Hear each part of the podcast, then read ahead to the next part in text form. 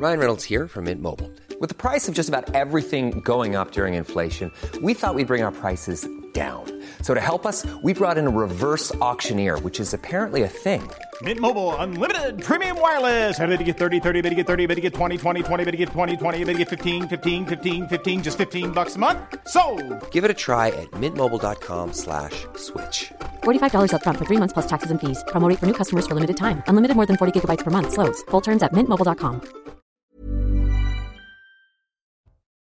Quasiment 22h sur CNews. Merci d'être euh, avec nous pour Soir Info Week-end. À la une ce dimanche, l'horreur à Marseille. Une femme violée en pleine rue dans la nuit de vendredi à, samedi. Le suspect a été interpellé. Un casier judiciaire déjà fourni, soumis à deux interdictions administratives du territoire national. On va vous donner les, les tout premiers éléments de l'enquête avec euh, Amaury Bucco dans un instant. À chaque jour, son lot de drames, l'émotion et la colère ne s'estompent pas après la mort de la petite Lola. L'État n'a pas tué Lola, clame le porte-parole du gouvernement. Mais comment faire pour euh, exécuter les OQTF et que ce drame ne se répète pas? On va en parler dans un instant. Enfin, hier, on, on vous parlait déjà euh, des pompiers agressés par des délinquants à Tours devant un lycée. Malgré les images ultra-violentes, il y a l'indifférence d'une partie de la classe politique. Comment expliquer les indignations à géométrie variable Qu'en pensent les euh, pompiers On est euh, en plateau avec Eric Brocardi, porte-parole des sapeurs-pompiers de France. Je vous présente tous les invités dans un instant, mais avant cela, le JT. Et il n'y en a pas ce dimanche soir. De, de... Bonsoir à tous. c'était- On vient de me, me l'annoncer.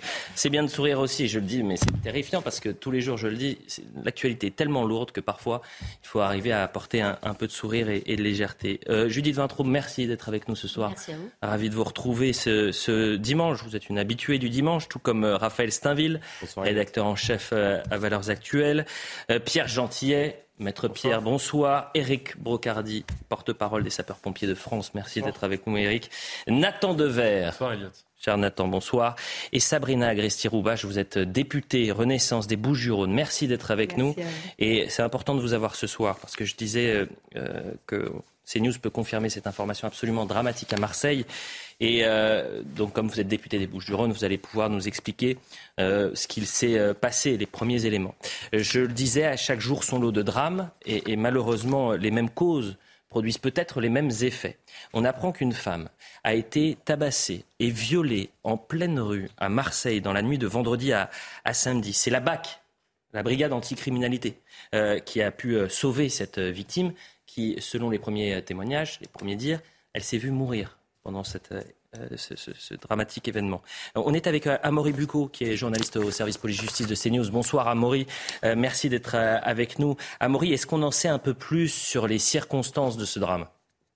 Oui, bonsoir Elliot. Alors, ce que nous disent nos sources policières, c'est que ça s'est passé dans la nuit de vendredi à samedi, dans les quartiers nord de Marseille. C'était vers 2 heures du matin. Alors, en fait, euh, les policiers ont vu, en fait, sur le trottoir, derrière un camion, deux formes qui semblaient lutter au sol. Et quand ils se sont approchés, en fait, euh, euh, ils se sont rendus compte que bien une femme était en train d'être abusée sexuellement. Alors, qu'est-ce qui s'est passé Cette femme, elle a parlé aux policiers. Voilà ce qu'elle a expliqué. Euh, plus tôt dans la nuit, en fait, elle avait croisé euh, quatre personnes dans une voiture, quatre hommes, qui, leur qui lui avaient proposé en fait de monter dans le véhicule et d'aller avec eux chercher de- des produits stupéfiants euh, dans une cité. Elle est montée avec eux dans la voiture, elle a accepté la proposition, puis en fait, elle s'est rendue compte euh, petit à petit, euh, une fois dans la voiture, qu'il n'allait pas du tout dans la direction indiquée, donc elle a pris peur, euh, on, la comprend, et donc pour stopper le véhicule, eh ben, elle s'est mise à crier, à s'agiter, etc si bien que l'un des hommes du véhicule l'a finalement débarqué et descendu avec elle, et c'est à ce moment-là qu'il l'a projeté au sol derrière un camion, et puis il lui a dit, alors je cite, hein, ça c'est ce qu'elle a dit au policier, euh, laisse-toi violer ou je te tue, hein, c'est pour vous dire un peu la violence, avant de la frapper, et puis à ce, moment-là, il l'a à moitié dénudée, donc et il a commencé à la, violer euh, avec, euh, enfin, digitalement, hein, comme on dit, et puis c'est à ce moment-là, heureusement, que les policiers de la BAC Nord, hein, la fameuse BAC Nord, passaient par là et ont entendu donc la victime qui criait au secours aidez-moi il me viole je vais mourir et donc les policiers sont, précipités pour interpeller l'agresseur présumé qui, qui s'est débattu et en se débattant une, une- un préservatif euh, serait tombé d'ailleurs de sa main un préservatif ouvert Euh, et donc il a été interpellé euh, voilà juste dans la foulée alors ce que nous disaient d'ailleurs les policiers à qui avec qui j'ai parlé enfin certains policiers c'est que c'est extrêmement rare euh, d'avoir un, viol comme ça aussi grave euh, pris en flagrant délit. Donc pour les policiers, euh, c'est une vraie victoire. Une dernière chose, est-ce qu'on en connaît, on connaît le, profil du, suspect? Voilà, alors malheureusement, l'actualité est, riche de ce genre de phénomène.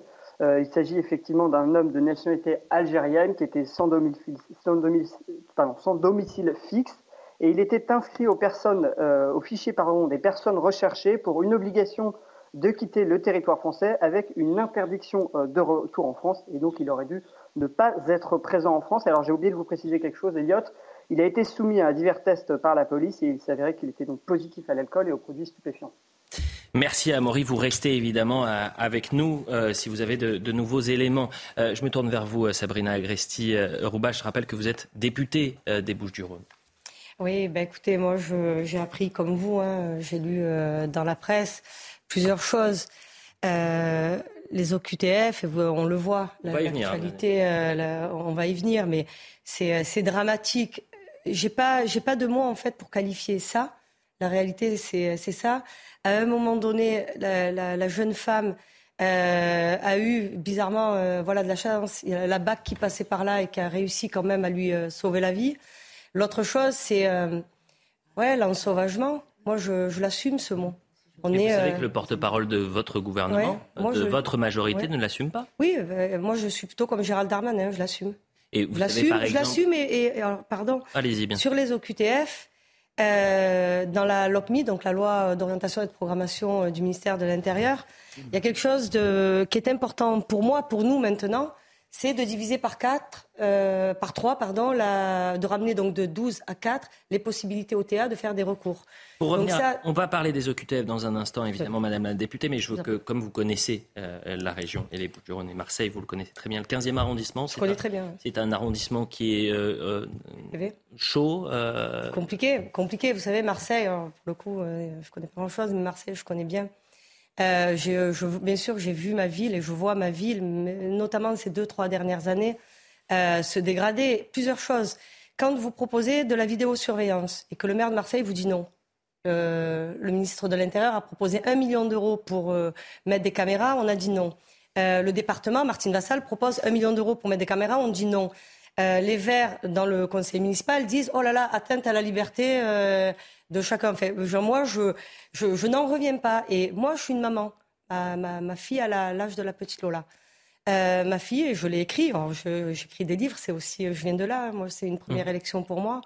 Euh, ouais, je laisse pas ma fille euh, prendre le métro parce que j'ai peur. Je... Mais c'est pas un comportement normal. C'est pas ça. Ce que je vous raconte n'est pas la normalité. Ne doit pas être la normalité. J'ai l'impression que, ce discours n'est pas accepté par une partie de votre majorité. Lorsque j'écoute Olivier Véran ce matin, je me dis euh, vous, vous n'êtes pas dans le même groupe, vous ne faites pas partie de la même équipe, vous n'avez pas les mêmes idées. Parce que lorsque vous parlez d'ensauvagement de la société, lorsque vous dites euh, ma ville a basculé en trois ans, je ne laisse pas sortir ma fille. Je n'ai pas entendu ça ce matin. Pour il est porte-parole du gouvernement. Absolument. Et c'est pour ça que le président de la République, je vous le rappelle, est venu en 2021 il y a à peu près un an, faire le plan du Marseille en grand. Vous pensez qu'on vient faire un plan du Marseille en grand parce que tout va bien On vient faire un plan du Marseille en grand parce que tout va mal. Et qu'à un moment donné, investir dans l'école, un milliard d'euros sur les, euh, les rénovations d'écoles, on reprend la base. C'est-à-dire qu'à un moment donné, hum. vous savez, moi, pendant ma campagne, donc je suis euh, députée de la première circo, circonscription pardon, de Marseille, il faut que je m'habitue. Euh, de quoi on m'a parlé pendant ma campagne, pendant tout les premiers et second tours La sécurité. Ce que, ce que veulent les gens, la première chose, c'est la sécurité. La deuxième chose. Je vais vous dire euh, les choses crûment, mais vous êtes un ovni dans votre ah, gouvernement, j'ai l'impression. Probablement. en fait, vous êtes une exception euh, avec Gérald Darmanin qui tient ces mêmes propos, mais que hein. euh, finalement, il y a une forme d'omerta, de tabou sur la sécurité, sur l'ensauvagement de la société, que certains. Enfin, on a quand même un ministre de la Justice qui, il y a deux ans, disait il n'y a pas d'insécurité en France, il y a des sentiments d'insécurité. Un fantasme. Un fantasme. Non, écoutez, moi. Bah, oui, c'est ça qui est terrifiant. Moi, moi, je suis dans. Moi, je viens de la vraie vie. Moi, je suis pas une. Enfin, voilà, je viens de la vraie vie viens de la vie de tous les jours. Euh, je l'ai même écrit hein, dans, mon, dans mon premier livre. Le sentiment d'insécurité, oui. Mais à un moment donné, il y a aussi l'insécurité. Mais ça ne veut pas dire qu'on ne fait rien. Moi, je le vois à Marseille. Nous avons une préfète de police, par exemple, que mm. vous pouvez appeler quand il y a un souci et qui est au fait de tout ce qui se passe et qui ne nie pas les choses. On ne nie pas les choses. Et Albert Camus avait dit une chose mal nommer les choses, c'est rajouter du malheur au monde. Donc moi, je suis plutôt dans cette veine-là. Après, euh, l'idée, c'est pas de faire, de, évidemment, de, vous, de, de faire un, un, un procès à la majorité. je trouve que votre discours aujourd'hui est, est, somme toute rassurant parce que euh, il y a quand même une partie. On est plusieurs, vous savez. Eh oui, mais j'ai l'impression que vous êtes quand même en minorité et, que le déni permanent fait qu'aujourd'hui, peut-être, on se retrouve dans ces situations-là, Raphaël Steinville. Moi, ça me fait penser parce que c'est entre votre discours de vérité et, le discours que l'on entend le plus souvent de la part des politiques, et à commencer par celui d'Olivier Véran.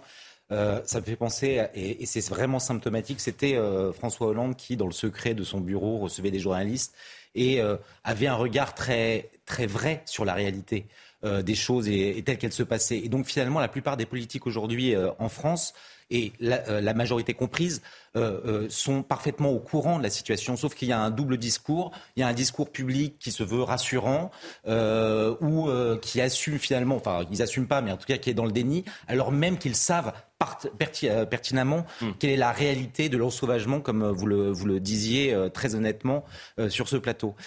moi, c'est vrai que quand j'ai ce genre d'histoire qui, qui, survient, je suis partagé entre l'écœurement et la lassitude de devoir répéter euh, encore les mêmes commentaires. C'est-à-dire qu'en fait, ce qui est sidérant, c'est que euh, semaine après semaine, jour après jour, on en a, c'est toujours le même problème. Vous, vous évoquiez le, ce problème d'OQTF euh, non résolu. Et le matin même, on avait le porte-parole du gouvernement qui nous expliquait que 100% des OQTF allaient être exécutés. Quand on apprend et quand on creuse, et je crois que c'était le, le Figaro qui a fait ce travail, c'est qu'on n'est même pas à 5,6, on est plus proche de zéro que, des 10 Aujourd'hui, en 2022, on est à 20% de QTF exécutés, 82 non exécutés. La crise Covid, si vous le permettez, a quand même empêché. Et Bien sûr. Alors, en 2019, on était à 10% des OQTF euh, exécutés. En 2021, euh, la crise Covid. Ah, en 2019 C'était 6,5, j'avais l'impression que c'était. Euh, nous et l'Allemagne, 53%. Bon, et pourtant, j'ai l'impression que la ligne du gouvernement cette semaine a été de dire que la France expulsait plus de personnes que nos voisins européens parce que, parce que nous n'avons pas exactement les mêmes règles. À, mon avis, il faut, voilà, il faut après comparer ce qui est comparable. nous n'avons pas les mêmes lois. Voilà, nous, quand même, hein, en termes de comparaison. Restons quand même sur euh, peut-être euh, ce nouveau, euh, et je ne veux pas parler de faits divers, euh, mais ce nouveau fait dramatique. Et, et, cette euh, femme qui a été violée donc dans la nuit de vendredi à, à samedi, je le dis aux téléspectateurs qui nous rejoignent peut-être à Marseille, euh, on va revoir l'infographie avec le, le profil euh, du suspect et bravo à la brigade anti-criminalité de Marseille, la BAC Nord, qui est intervenue, parce que sans eux, eh bien, je pense que cette femme, c'est ce qu'elle disait en tous les cas, pourrait ne plus être là à ce jour. Nationalité algérienne, sans domicile fixe, recherchée pour obligation de quitter le territoire euh, français avec interdiction de retour en France. Qu'est-ce qu'on dit à cela, euh, Pierre Gentillet? Je pense un peu comme Raphaël Steinville, c'est-à-dire, euh, moi je suis partagé entre l'horreur et la lassitude. La lassitude de devoir nous répéter jour après jour, semaine après semaine, mois après mois, et que rien ne change. Vous voyez, je me souviens hier, on parlait de Lola et vous me posiez la question de savoir pourquoi est-ce qu'il y avait des gens qui manifestaient. Moi aussi, d'ailleurs, j'ai manifesté à Paris jeudi dernier. Voilà pourquoi nous manifestions jeudi dernier. Pour que précisément ce genre de drame arrête, cesse. Parce qu'en l'occurrence, c'est encore, même si c'est pas aussi horrible, mais c'est une Lola aussi, parce qu'on a une personne de nationalité étrangère qui fait l'objet d'une obligation de quitter le territoire français et qui commet un délit sans, si cette OQTF avait été exécutée, Lola serait encore en vie. Si l'OQTF ici avait été exécutée, cette dame n'aurait pas été violée. C'est compliqué à, donc, les repérer. Donc, non, mais si vous voulez, à un moment, il va falloir que les choses évoluent, évoluent rapidement, parce que les, les, les Français n'en peuvent plus de voir jour après jour les horreurs qui s'accumulent. Et par ailleurs, on parle de Marseille. Mais Marseille, pardon, on a été un peu éveillé sur l'état de l'insécurité par le ministre de l'Intérieur cet été à propos de Marseille. Je me souviens puisque le ministre de l'Intérieur a donné les chiffres de la délinquance et de la part des étrangers dans cette délinquance. 55% mmh. des délits qui sont commis à Marseille sont commis par des mmh. étrangers. Donc si vous voulez, euh, qui dirige dans ce pays? Est-ce que c'est Gérald Darmanin, le ministre de l'Intérieur? Je pose cette question. Comment se fait-il qu'on ait aussi peu d'obligations de quitter le territoire français qui soient exécutées? Ce n'est plus possible. Ce des avocats qui, euh, qui permettent justement. Euh, justement, c'est un très bon sujet parce que euh, nous avons à la fois un. Vous avez, oui, mais c'est aussi un problème de volonté politique parce que si vous voulez qu'on aille sur le sujet, je le connais aussi. Eh ben, Effectivement, les avocats utilisent les arguments qu'ils ont en disposition et en particulier les arguments liées à l'état de droit, notamment la On va y venir.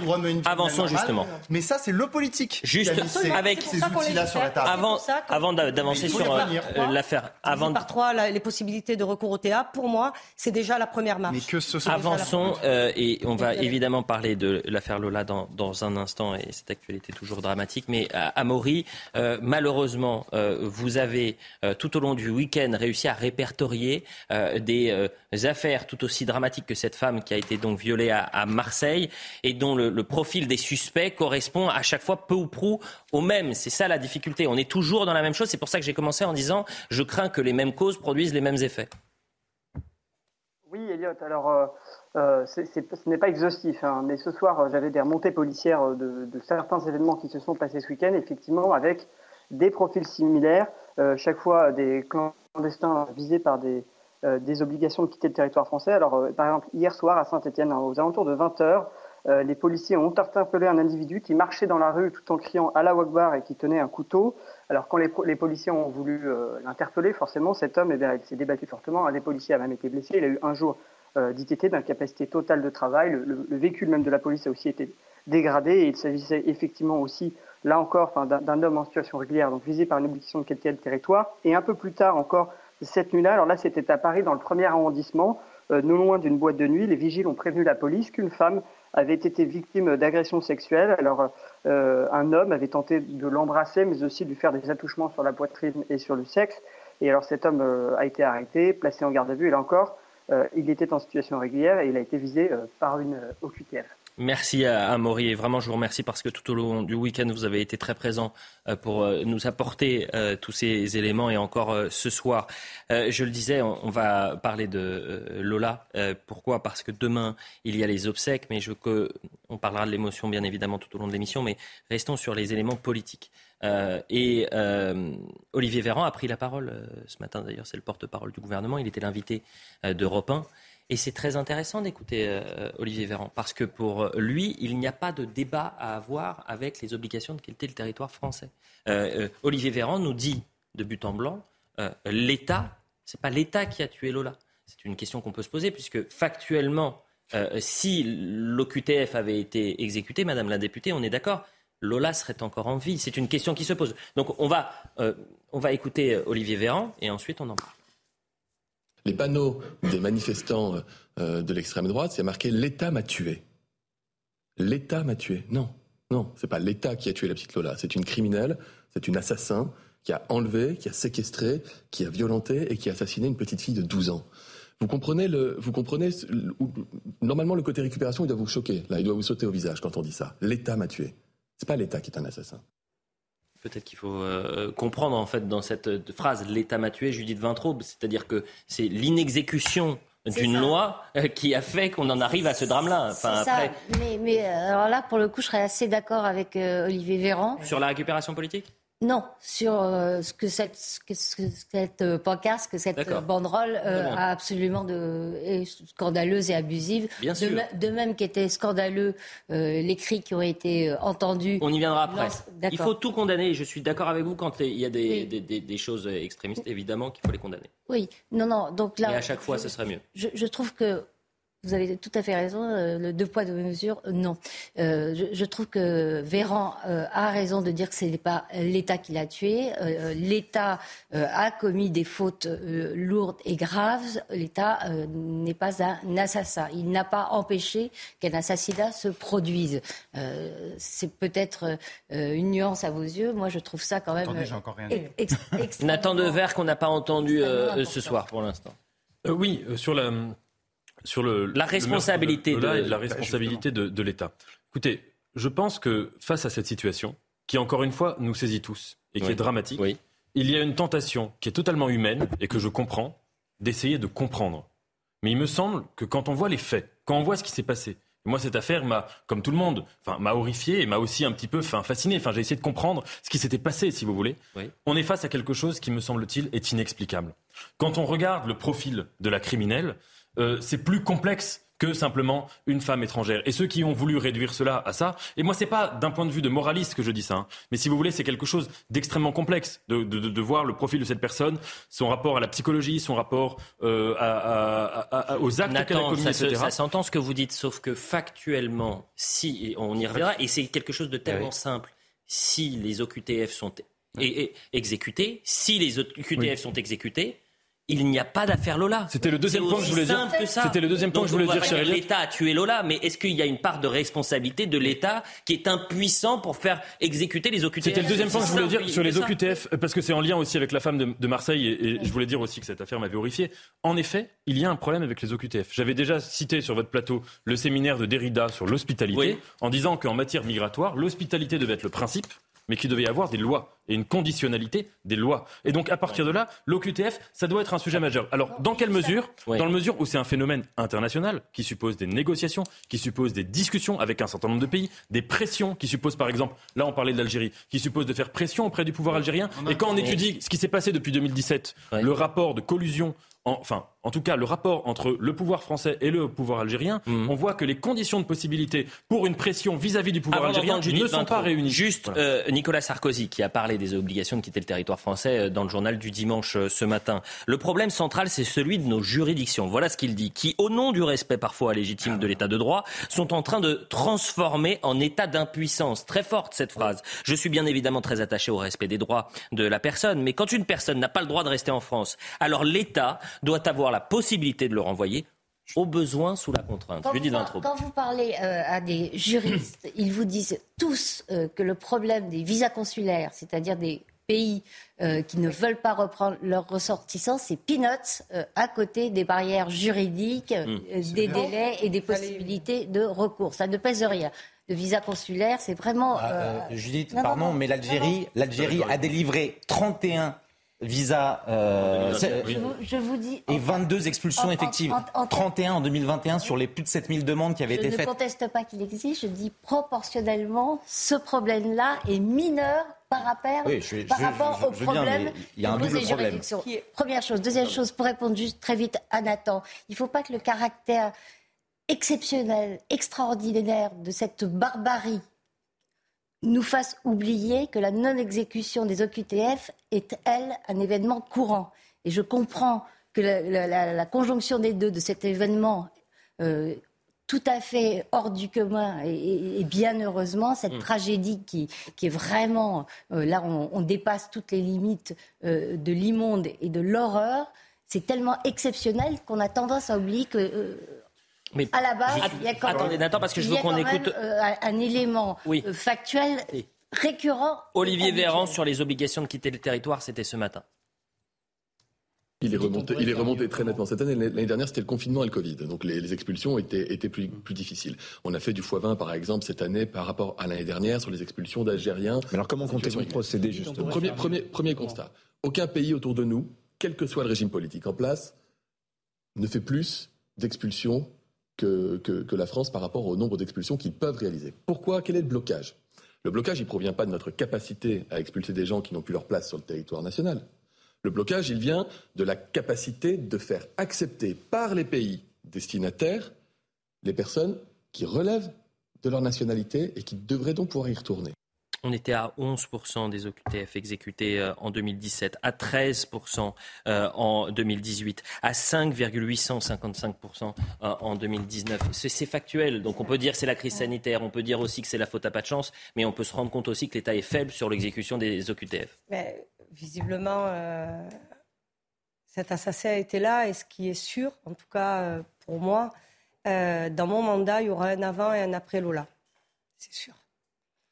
C'est sûr, il y aura un avant et il y aura un après. Mais c'est très bien qu'il y en ait un avant. Non, non, mais il y aura un avant et un après, ça veut dire qu'on va. Aussi, vous savez, le, il faudra aussi que ça se traduise dans l'exécutif. Non, non, mais absolument. Aussi bien que le pouvoir soit du côté de l'Assemblée, ça serait bien qu'au niveau de l'exécutif, parce que les OQTF, malheureusement, madame la députée, ce n'est pas vous qui avez le pouvoir de les exécuter. Là, vu ce que vous me dites, je vous, les confie, je vous le confierai, ce pouvoir. Mais aujourd'hui, c'est le ministre Darmanin. Et le ministre Darmanin, il n'est pas ministre depuis hier. Il est ministre depuis des années. Donc comment se fait-il qu'on ait un si faible taux d'exécution Parce qu'à un moment donné, vous, là, vous connaissez mieux que moi la crise Covid qui vient de passer, et j'ai regardé de près. Moi, j'étais en Algérie avec le président de la République, là, euh, dernièrement. Et j'ai eu à échanger aussi avec quelques responsables.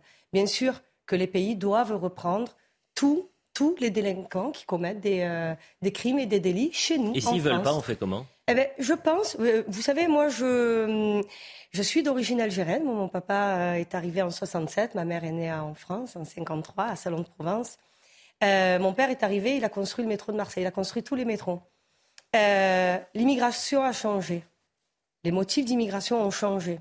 La manière dont on accueille les étrangers, tout a changé. Le monde a changé, on ne s'est pas adapté on s'est pas adapté. Donc maintenant, moi, je suis, c'est très, euh, vous m'avez pas répondu très factuel. la question. Si l'Algérie ne veut pas récupérer euh, les euh, on peut pas, alors, étrangers, on peut pas les jeter à la mer. Enfin, non, c'est pas ça que. On peut pas ah, mais évidemment. non, mais ça, c'est l'argument du gouvernement cette semaine. Il y a peut-être, par exemple, une hypothèse que, à laquelle réfléchit le Danemark, gouvernement social-démocrate, qui dit externaliser les exactement, on délocalise les, les demandes de droit d'asile. À un moment donné, s'il faut aller, en tout cas, ce qui est sûr, ce qui est sûr, c'est quand l'État, ça ne peut pas rester comme ça. Vous savez, le président de la République l'a dit. Le président de la République l'a dit. notre manière d'accueillir est inefficace. Notre, notre manière de gérer l'immigration illégale est inefficace. Et notre manière de gérer l'immigration, on va dire euh, légale, c'est-à-dire pour les demandeurs d'asile, est inhumaine. Donc en fait, on est au milieu du guet. Ce qu'on fait, c'est pas bien. On est mauvais, mauvais sur tous les tableaux.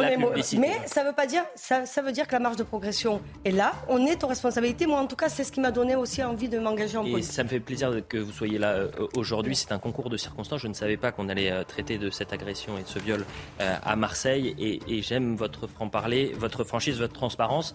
Vous avez confiance au président de la République. J'ai le souvenir qu'en 2019, il disait 100% des OQTF exécutés. Ce n'est pas le cas. Peut-être qu'avant 2027, ça, 2027, oui, ça arrivera. Euh, vous restez avec nous. Pourquoi? Parce qu'on va parler de ces pompiers qui ont été euh, agressés avec Eric Rocardi euh, à Tours. Ça s'est passé vendredi. Quatre pompiers blessés. Devant un lycée. Vous avez eu trois interpellations et un silence médiatique, politico-médiatique. Alors ça s'est un peu réveillé aujourd'hui. Mais ce qui me surprend, c'est que les, politiques ne s'emparent pas de ce sujet-là. J'ai vu deux, trois réactions. Eric Ciotti, Nadine Morano. Et puis ensuite, c'était silence radio. Donc euh, on va en parler juste après la publicité. Restez avec nous. Un peu plus de 22h30 sur CNews, la suite de Soir Info Week-end avec Judith Vintraud, Pierre Gentillet, Sabrina Agresti-Roubache. Alors je pense que les téléspectateurs vous découvrent. Sabrina, vous êtes députée Renaissance des Bouches-du-Rhône. Et on a eu un, débat très intéressant dans cette première partie sur, euh, sur Marseille, puisque je vais rappeler cette actualité absolument dramatique. Euh, dans la nuit de vendredi à samedi, une femme a été euh, violée en pleine rue à, Marseille. C'est la BAC qui a réussi à interpeller le violeur présumé. Au moment des faits, c'est un homme qui est interdit de séjour sur notre sol, qui a été soumis à une OQTF. Donc on est sur un format qui se et SDF, un format donc qui se répète et on, va vraiment parler de, de cet ensauvagement aussi de la société. Vous, vous avez le courage de dire oui, la société, il y a un ensauvagement de la société. Sauf que vous avez au sein de votre gouvernement des gens qui disent non, il n'y a pas d'ensauvagement. Et d'autres qui le disent. Oui, mais j'ai l'impression que vous êtes en minorité. Bon. Euh, le point sur l'information. Le ministre qui a reporté le, le, débat du projet de loi. Oui, mais c'est pour concerter. Pour mieux. Le point sur l'information, s'il vous plaît, et ensuite on avance. L'exécutif lance un plan d'action immédiat pour les services d'urgence pédiatrique. Une annonce du porte-parole du gouvernement Olivier Véran qui était l'invité ce midi du grand rendez-vous sur CNews. Vendredi, plus de 4000 soignants avaient signé une lettre ouverte au président de la République dénonçant leurs conditions de travail et la saturation des services. En Somalie, 9 morts et une cinquantaine de blessés, dont des enfants, dans une attaque islamiste. L'attaque a été menée sur un hôtel dans le sud du pays. Les assaillants, trois islamistes radicaux Shebab, selon les autorités. Tous ont été abattus par les forces de sécurité. Et une mauvaise nouvelle pour l'équipe de France de football. À un mois de la Coupe du Monde, le défenseur Raphaël Varane s'est blessé à la cuisse droite hier. Un nouveau coup dur pour Didier Deschamps après le forfait de N'Golo Kanté et l'incertitude autour de Paul Pogba. Le sélectionneur français rendra public la liste de ses joueurs le 9 novembre prochain. Voilà pour le point sur l'information. On est également avec Nathan Dever et Éric Brocardi. Merci d'être avec nous, Éric Brocardi. Je rappelle que vous êtes porte-parole des sapeurs-pompiers de France. Pourquoi vous êtes là? Euh, Parce que euh, vendredi, devant un lycée à, Tours, euh, des pompiers ont été pris à partie. les images sont extrêmement violentes. Mhm. vous avez quatre pompiers, quatre confrères à vous, qui ont été blessés lors de cette agression. Ce qui est fascinant, donc c'était vendredi, hein. ça fait 72 heures. Mhm. les images, elles circulent depuis maintenant trois jours. Mhm. J'ai noté trois réactions politiques. La plus importante d'ailleurs, il faut la saluer, c'est celle du ministre de l'Intérieur qui a mhm. réagi. Vous avez Éric Ciotti, Nadine Morano. Après, c'est le désert de Gobi. Donc on va voir ce qui s'est passé avec euh, Kinson. Vous allez nous dire si ce qui s'est passé sur ce terrain peut se répéter régulièrement. C'est-à-dire que maintenant, les, les délinquants sont de plus en plus jeunes, de plus en plus violents, et ils n'ont plus aucun respect de l'autorité plus aucun respect de l'uniforme. C'est-à-dire que vous soyez pompier, que vous soyez en train d'intervenir pour sauver une personne, ils s'en fichent. ils sont prêts à vous agresser. Vous êtes devenus en fait des ennemis pour ces gens-là. On voit le sujet, on en parle juste après Eric. La vidéo continue de circuler sur les réseaux sociaux.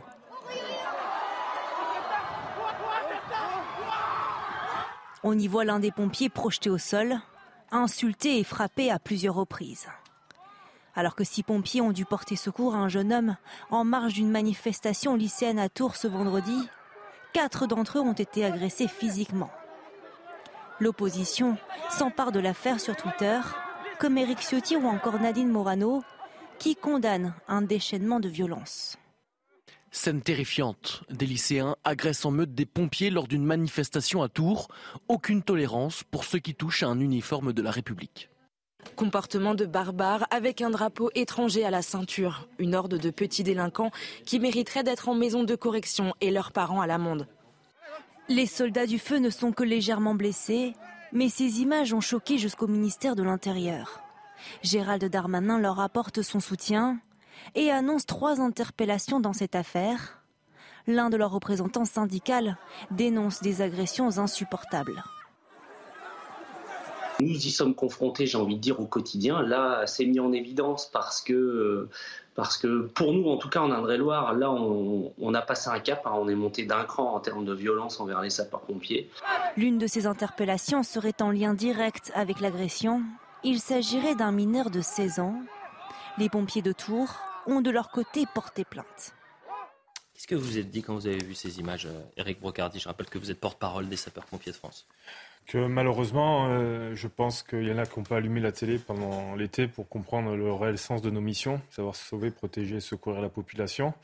Euh, on pense aussi qu'il y a un manque de discernement total, puisqu'à aucun moment on, a des gens qui viennent appuyer euh, l'action de défense des sapeurs-pompiers par, rapport à, ce qui se passe. Donc c'est vrai qu'on est en pleine interrogation. On note quand même le sang-froid des sapeurs-pompiers, ce qui prouve quelque part qu'aujourd'hui l'ensemble, malheureusement, des formations qui ont été menées pour essayer de tenter de porter secours, même dans le cadre de violences urbaines, entre guillemets, permettent aujourd'hui de pouvoir essayer de, de garder sang-froid et toujours garder un objectif qui est de secourir la personne. Mais euh, ces images, elles sont extrêmement révoltantes et choquantes parce qu'elles ne correspondent pas du tout euh, au code euh, de, des missions que l'on mène et de l'exemplarité ou de la popularité qu'ont les sapeurs-pompiers dans le cadre de leur mission. Et donc, on se pose effectivement encore beaucoup de questions, malgré tout ce qui a été mené jusqu'à présent. Mmh. déjà, d'une part, effectivement, par la Fédération nationale des pompiers de France, mais aussi par euh, l'appui de, nos gouvernements, puisque dans ce cadre-là, il y a des choses qui doivent être menées. Éric Brocardi, moi j'ai l'impression que ces images,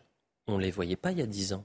Et ce n'est pas les réseaux sociaux. Alors depuis il y a 10, 15 ou 20 ans, on ne touchait pas un pompier. Depuis 10 ans, les, effectivement, les agressions ont augmenté de 213%. Bon, voilà, c'est ce que je pensais. Donc, euh, néanmoins, depuis, euh, effectivement, on met tout effectivement sous le coup du, de, la crise sanitaire. On a noté qu'effectivement, les agressions des sapeurs-pompiers avec l'utilisation d'une arme blanche, une arme à feu, on réduit euh, d'une de 200 environ entre 2020 et 2021. Mm.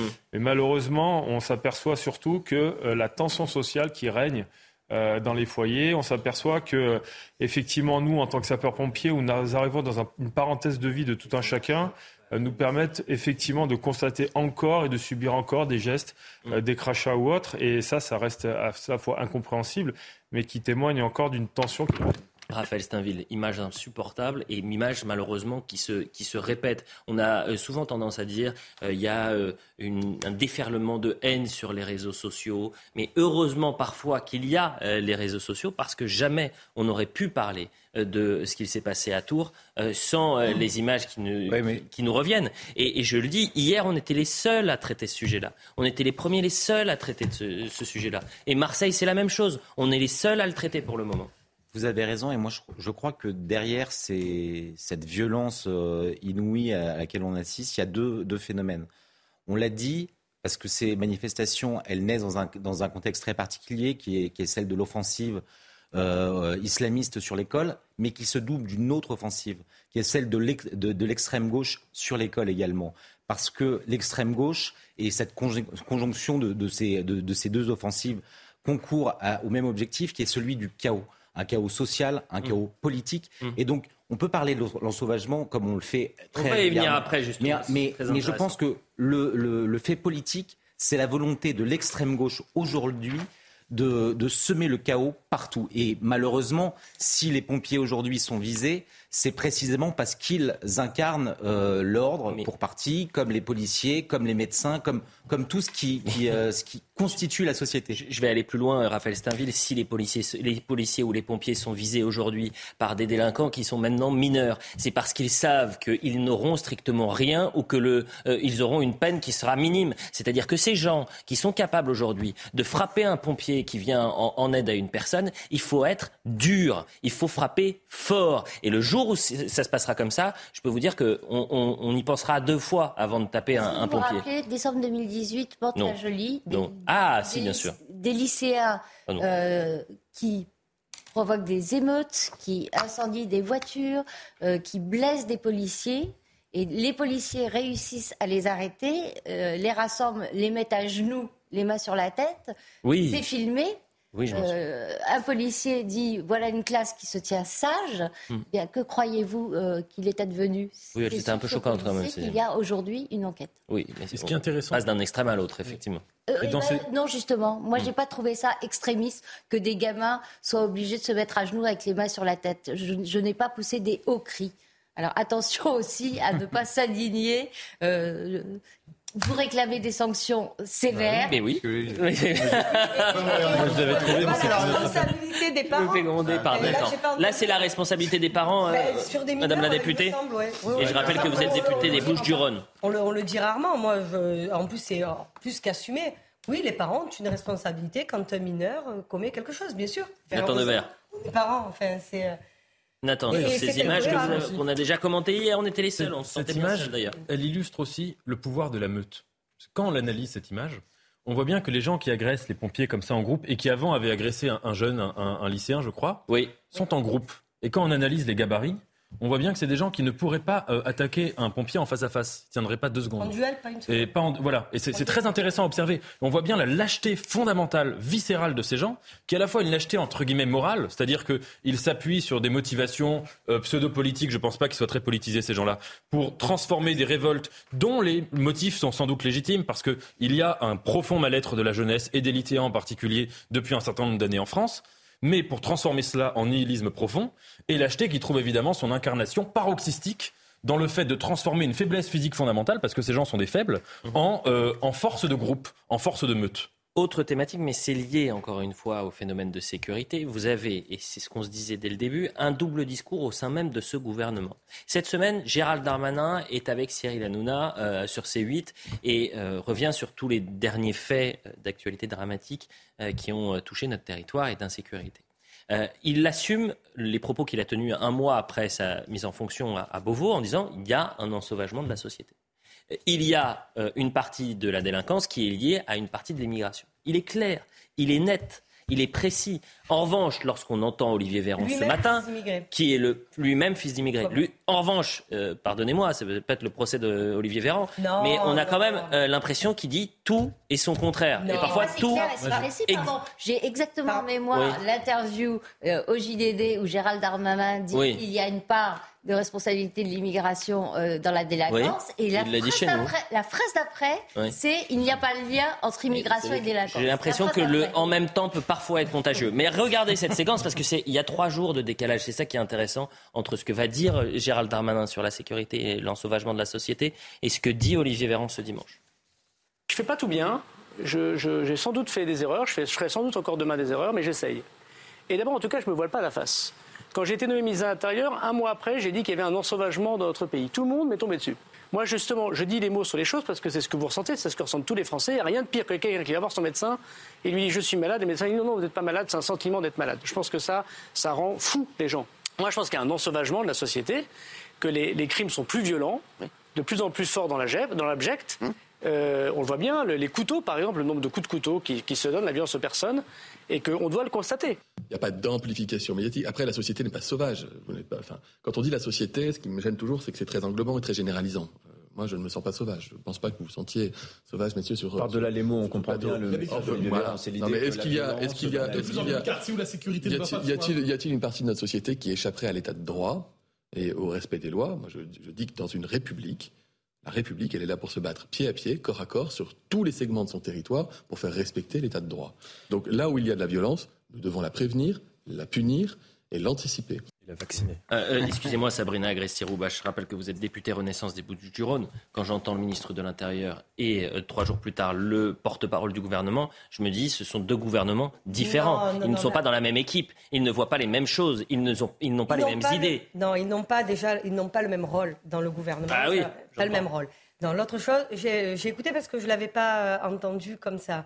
Il dit est-ce qu'on vit dans une société de sauvages? Non.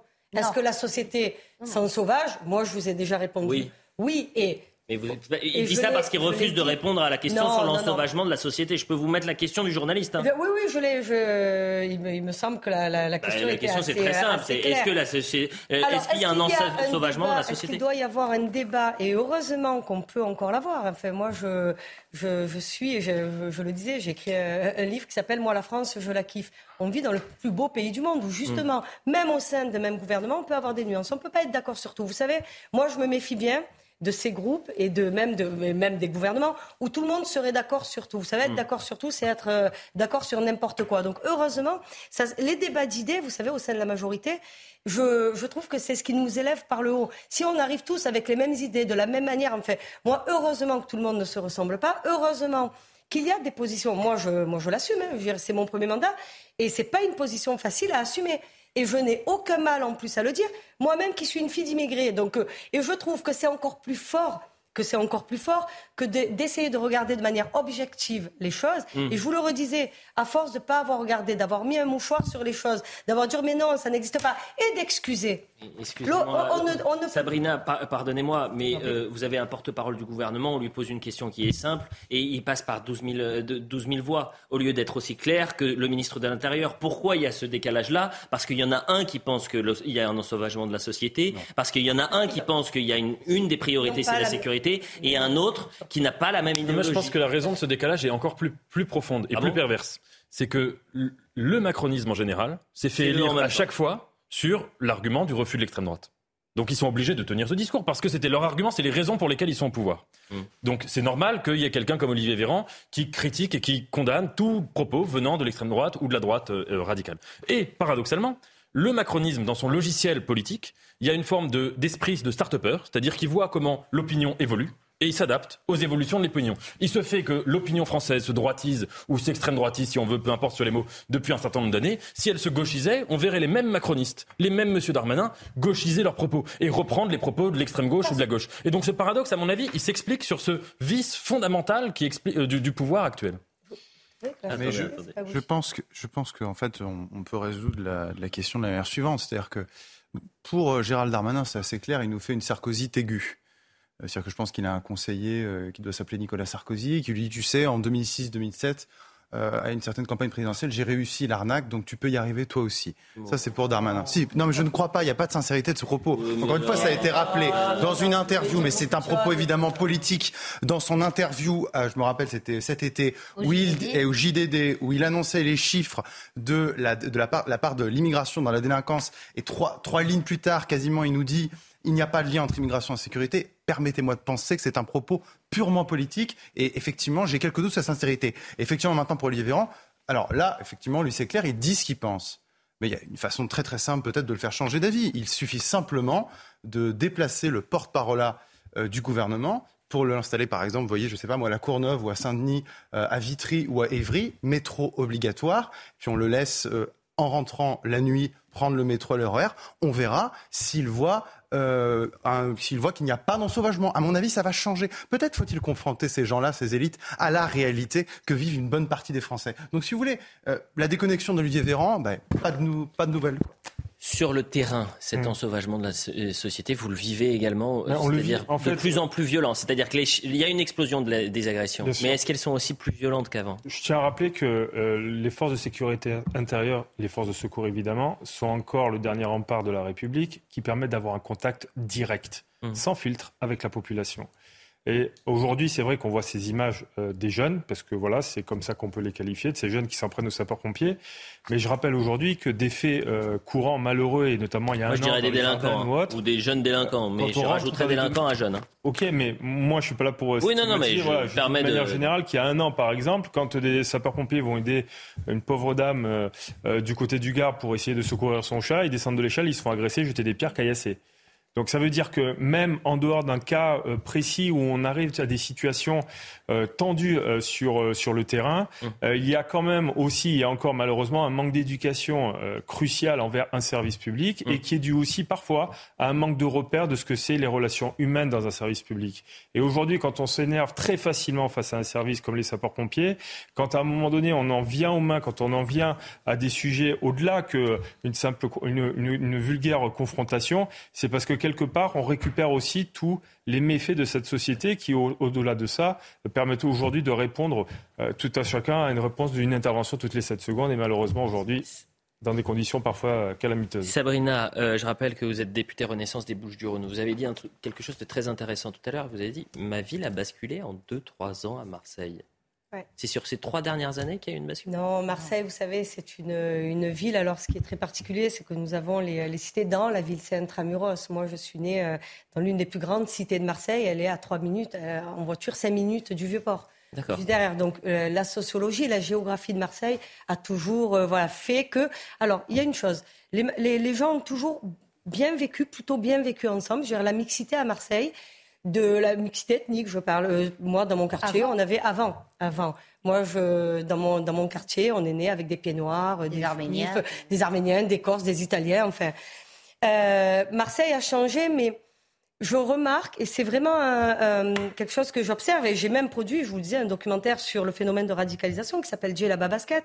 C'est comment justement en ayant abandonné le tissu associatif, qui est en réalité le relais, c'est-à-dire la culture, le sport. C'est ce qui, nous, quand on était jeunes, moi en tout cas, quand j'étais jeune. Pardon, il n'a pas été abandonné, il a, été, investi, infiltré. Alors, non, mais ben, donc abandonné euh, ben, donc abandonné par ce qui compte, enfin parce qui euh, justement permettait de nous emmener, de, de nous amener dans la République. Est devenu euh, le relais de ces groupes dont vous parlez. Alors oui, mais Marseille, pourquoi, enfin, comment Marseille a, basculé? Là, je le vois. bien sûr, il y, a, un programme de recrutement de 300 euh, policiers municipaux, mais au-delà de ça, c'est Gérard Darmanin qui est arrivé à Marseille. Cet été, vous l'avez suivi. Moi, je suis revenu plusieurs fois. Enfin, j'ai pas eu de vacances en réalité parce qu'on venait accueillir les, euh, les, les forces les, donc les, forces policières qu'il mettait à Marseille, et ça rentre dans le Marseille en grand. Je reviens encore sur le. Mais enfin, Marseille en grand, je suis désolé de vous dire ça. Alors vous allez me dire c'est un fait, mais j'ai l'impression que ces faits se répètent. et on a commencé avec une émission, euh, l'émission avec cette actualité terrifiante où vous avez une femme qui est violée en pleine rue. Et alors je vous réponds. À Marseille. Qui, qui, est intervenu Vous l'avez dit, la BAC.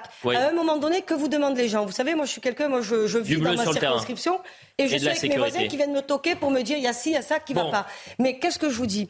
À un moment donné, remettre de la police sur les trottoirs, c'est très important. En tout cas, pour les gens, ça compte. Et tout à l'heure, je voudrais vous répondre. Vous avez euh, à, moitié raison, selon moi. Vous dites euh, l'extrême droite a pris, euh, donc on suit, la Macronie suit. Vous trouvez que 89 députés LFI, c'est l'extrême droite, enfin l'extrême gauche a, a poussé de la même manière le même phénomène. Moi, j'ai battu. On est en débord. Non, mais on déborde, madame. Voilà, non, mais. J'ai compris. On, continuera le débat. Je suis désolé de vous couper. Pardonnez-moi, mais on est obligé de, de, rendre. On va se retrouver dans, quelques, dans quelques instants et on va parler de l'affaire Lola et de la polémique autour de la récupération euh, politique de ces drames avec un gouvernement qui accuse l'opposition de récupération. Et euh, Marine Le Pen a répondu, justement. Euh, écoutez systématiquement sorti lorsqu'il y a un problème politique. Bah, ça, c'est les parents qui le disent. Non, mais je vous pose la question par rapport les parents. aux appels des parents, ce sont pas, les, pas, aux, pas aux appels les médias et les politiques qui ont utilisé. C'est une sorte de 49-3 politique, vous voyez C'est-à-dire c'est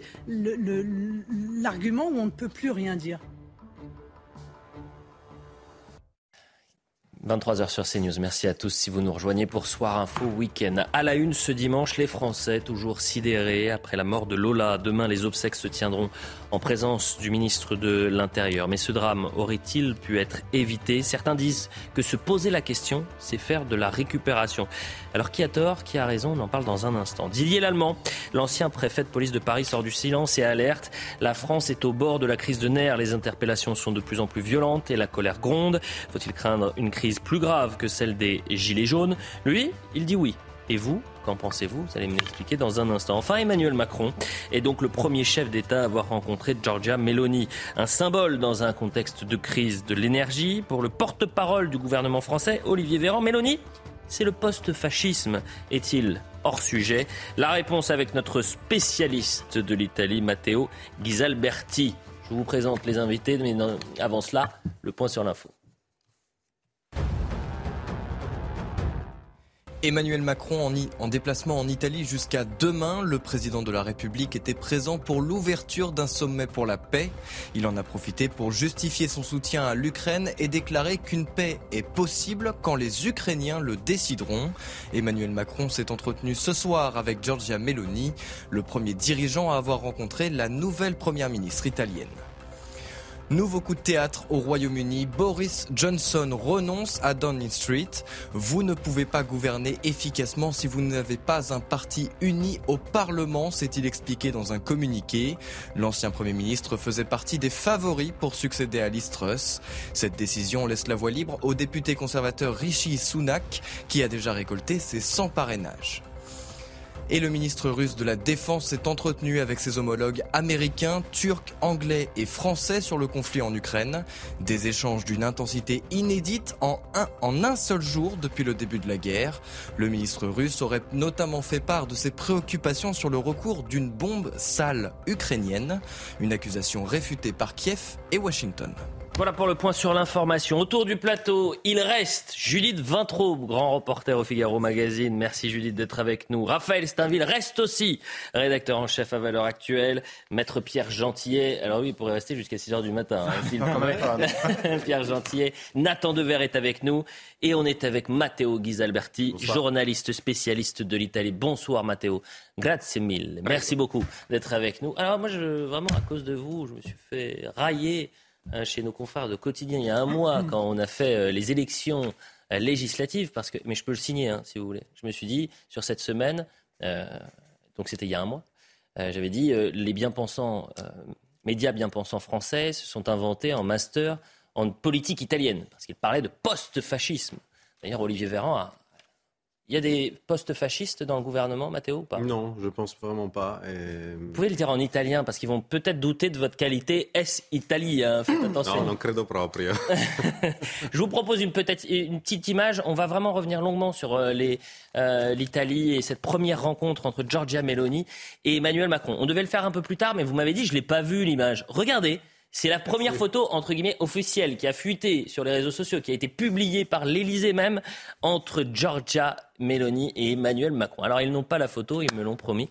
Et on l'aura un peu plus tard. Donc ce que je vous propose... Ah, mais non, ça c'est le texte en européen, en pays voisin, en peuple ami avec l'Italie. Nous devrons poursuivre tout le travail engagé, réussir ensemble avec dialogue et ambition. Nous le devons à notre jeunesse et à nos peuples. Notre première rencontre à Rome. Hop, la photo. Euh, sur les toits de Rome. Ah, c'est intéressant. Hein. un peu intimiste. Oui, c'est exact. Je demande. Une sorte de Dolce Vita. Bon à Rome, oui, c'est ça. C'est joli, c'est romantique, c'est intéressant de voir. C'est curieux comme première photo. Normalement, c'est des photos un peu plus officielles, etc. Là, on je remarque que bon, euh, les Italiens ont l'habitude de gesticuler, donc il y a notre première ministre qui est en train de en mouvement d'expliquer quelque chose en tout cas. Oui. Alors, vous savez que Nathan Dever a vieilli. Maintenant, il met les, il met les lunettes. Moi, je regarder les photos. voilà pour la première photo. Ce que je vous dis, c'est qu'à 23h30, très précisément, on sera même avec Émeric Pourbet, qui est notre envoyé spécial à, à, Rome, qui va nous expliquer tous les enjeux aussi du déplacement. Parce que demain, Emmanuel Macron rencontre le pape. Ça, c'est pas. Donc, il a rencontré la première ministre et demain le, le pape. On verra tout cela dans, dans la seconde partie de Soir Info Week-end. Mais ce que je vous propose, c'est qu'on revienne sur cette, ce drame qui touche la France depuis maintenant dix jours et la mort de, de Lola. Demain, les obsèques se tiendront à Lillers, dans le Pas-de-Calais, en présence du ministre de l'Intérieur, Gérald Darmanin. Marine Sabourin, depuis Lillers, qui est notre envoyé spécial, nous raconte comment ça va se passer. Les habitués de ce euh, camping sont évidemment particulièrement euh, attristés. Ils nous expliquaient eh bien, que le père de Lola organisait régulièrement des tournois de pétanque et que c'est Lola qui tenait la caisse et donc évidemment tout le monde la connaissait euh, dans ce camping. Il y a aussi cette petite fille, amie de Lola, qui nous la décrivait comme souriante, comme joviale, qu'elle était très belle avec ses longs cheveux blonds. Donc dans ce camping, ils ont mis en place, ils ont planté un arbre hein, en hommage à Lola. Il y a des fleurs, il y a des photos de la petite fille et puis il y a un message, un Lola, tu seras à jamais gravé dans nos ces habitués qui nous ont expliqué eh bien qu'ils se rendraient aux obsèques de Lola euh, lundi à 14h30.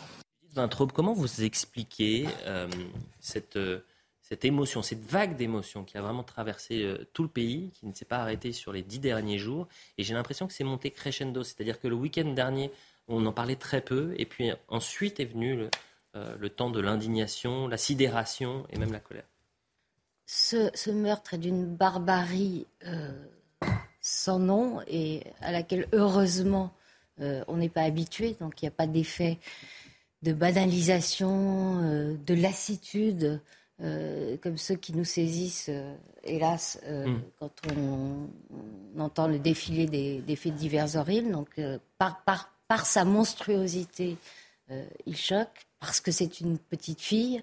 Euh, parce que c'est une femme aussi qui l'a connue, et, mm. et, évidemment parce que c'est une femme qui n'aurait pas dû se trouver là, puisque sous le coup d'une obligation de quitter le territoire. Je me suis posé cette question est-ce que les, les médias étrangers, est-ce que par exemple en Italie, euh, Matteo Ghisalberti, en Italie, on, on a traité euh, ce, ce, ce, drame de la petite Lola? Oui, on a traité. Euh, mes confrères de, du Corriere della Sera ont écrit un article déjà quand, quand euh, les événements ont commencé un peu à, se déligner et on, on, commençait à comprendre un petit peu quelle avait été la, dynamique de, cette affaire euh, atroce. Euh, on a aussi pensé à un fait similaire qu'il y avait eu il y a quelques années en Italie, dans lequel on avait eu une fille, une jeune fille, mais qui était majeure, elle avait juste 18 ans, mhm. qui avait été retrouvée elle aussi dans des valises, son, son, son corps un, morceau dans des valises. Et là aussi, il y avait un, un, un suspect qui était en, dire, euh, l'équivalent d'un QTF euh, aussi en Italie. En situation irrégulière sur le sol italien. Mais il n'y a pas eu comme pour George Floyd, c'est-à-dire vraiment une vague euh, telle que ça a pu faire la une des journaux italiens où il y a eu des sujets dans le 20h en Italie après ce, drame atroce. Nous, Matteo, et j'imagine que vous l'avez découvert cette semaine, il y a eu toute une, toute une question, tout un débat autour de cette, ce fait tellement dramatique qu'il faut laisser un temps où euh, finalement on ne doit pas débattre, on ne doit pas se mobiliser, on n'a pas le droit de se poser certaines questions sous peine d'être, euh, si vous voulez, accusé de récupération politique. Alors certaines récupérations étaient très grossières, même malveillantes, et puis il y en a d'autres euh, à l'Assemblée, racistes, bien sûr, racistes, antisémites. Quand, on, hurle migrants, assassins ou immigrants assassins, mais vous avez raison. C'était le cas à Rennes et à Lyon euh, Judith Vintraub, vous avez entièrement, raison. Mais euh, après, le débat politique est peut-être dans ces temps-là, puisque une actualité en, chasse, une autre, le débat politique, il a eu lieu. En tous les cas, l'opposition a voulu amener ce débat-là. Et le gouvernement l'a refusé. Et écoutez, euh, Marine Le Pen, elle était au, JT de 20h ce, soir, et on lui pose la question, est-ce que vous avez l'impression d'être allé trop loin? Est-ce que vous avez l'impression d'avoir fait de la récupération politique? Écoutez sa réponse. Si vous voulez, ce terme de récupération systématiquement sorti lorsqu'il y a un problème politique. Bah, ça, euh, c'est les parents qui le disent. Non, non, mais je vous pose la question par rapport les parents. aux appels des parents, ce pas, les, pas, aux, pas aux appels les médias et les politiques qui ont utilisé. C'est une sorte de 49-3 politique, vous voyez C'est-à-dire c'est l'argument où on ne peut plus rien dire. Nous, nous avons été très dignes, très dignes et très respectueux de la famille. Nous avons fait une minute de silence avec l'ensemble des députés du Rassemblement national devant l'Assemblée. Mais j'ai demandé à la Première ministre des réponses. Car, encore une fois, c'est le droit, mais c'est même le devoir euh, de l'opposition que de demander au gouvernement comment est-ce qu'il entend faire en sorte que des abominations euh, euh, comme celle-là ne se reproduisent pas et notamment comment est-ce qu'il compte faire pour que les obligations de quitter le territoire qui frappent des étrangers clandestins dans notre pays soit appliquer, ce qui n'est pas le cas et depuis trop longtemps. Alors, est-ce que vous comprenez, vous entendez la, réponse de, Marine Le Pen? D'abord, je me tourne vers vous, euh, Nathan Dever. Est-ce que vous avez l'impression que cette semaine, le Rassemblement national a fait ce qu'on appelle de la récupération politique, de la récupération politique sur ce dossier? Oui, alors j'ai eu l'impression, ce drame. Premièrement, que cette semaine, il y a eu beaucoup de gens, et pas que au Rassemblement national, d'ailleurs l'honnêteté commande de le dire, qui ont fait, comment dire, qui ont défendu Lola contre le gré de ses parents, ou qui ont défendu la famille de la victime contre le gré de quelqu'un. Alors ça déjà, c'est un concept que je trouve très paradoxal.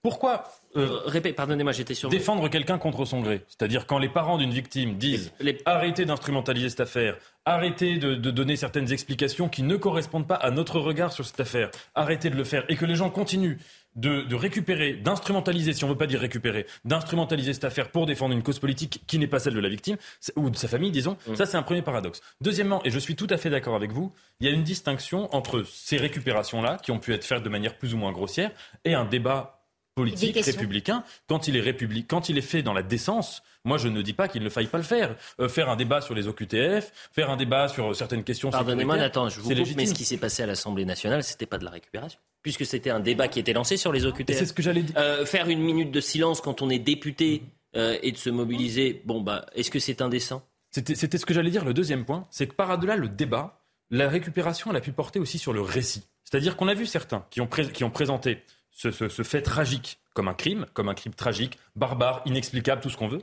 Et il y en a eu d'autres qui l'ont présenté plus ou moins explicitement comme un épisode qui relevait d'une forme de guerre civile larvée. Ça veut dire que ça a été souvent comme, euh, présenté Lola comme une martyre, comme la dernière anda d'une longue série. Enfin, vous voyez, c'est des éléments rhétoriques qui ne trompent pas. Bah, le terme qui montrent bien.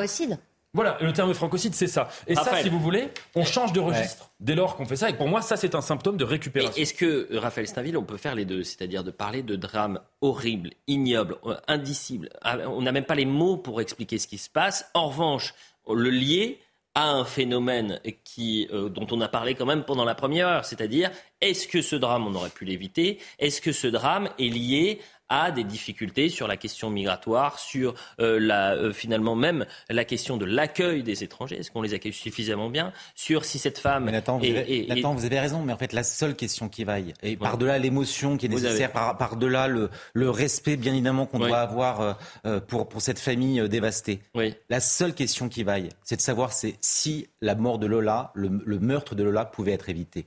Alors, que ce soit dérangeant, pour l'État, je le comprends, mais c'est la seule question que les Français se posent aujourd'hui, euh, euh, et c'est une évidence. Mm. Alors moi, je veux bien parler pendant euh, pendant 20 minutes de, du procès en récupération politique ou de la récupération politique avérée de tel ou tel, mais moi, je vais vous dire, je comprends même la colère qui s'exprime de manière tellement violente que certains, et, ça a été euh, dénoncé par Judith, mm. euh, en, viennent à proférer des, Les slogans xénophobes. Oui, oui, mais parce qu'en fait, si les Français en deviennent à, exprimer leur, leur des Français, des Français, des oui, bon, d'accord, d'accord, des débits, tout ce que vous voulez, mais en fait, ça exprime une colère qui est immense, et en fait, c'est l'État aussi qui porte la responsabilité si aujourd'hui des Français, des débiles, comme vous dites, en viennent à proférer ce genre de, de choses. Saint-Ville, qu'on soit bien clair, il faut condamner tout acte euh, extrémiste euh, en dehors du cadre euh, républicain, humain, etc. ce qui a pu se passer. Mais on peut aussi dire que ça représentait une minorité. Non, mais c'est, non, mais c'est, pas ça. C'est qu'en fait,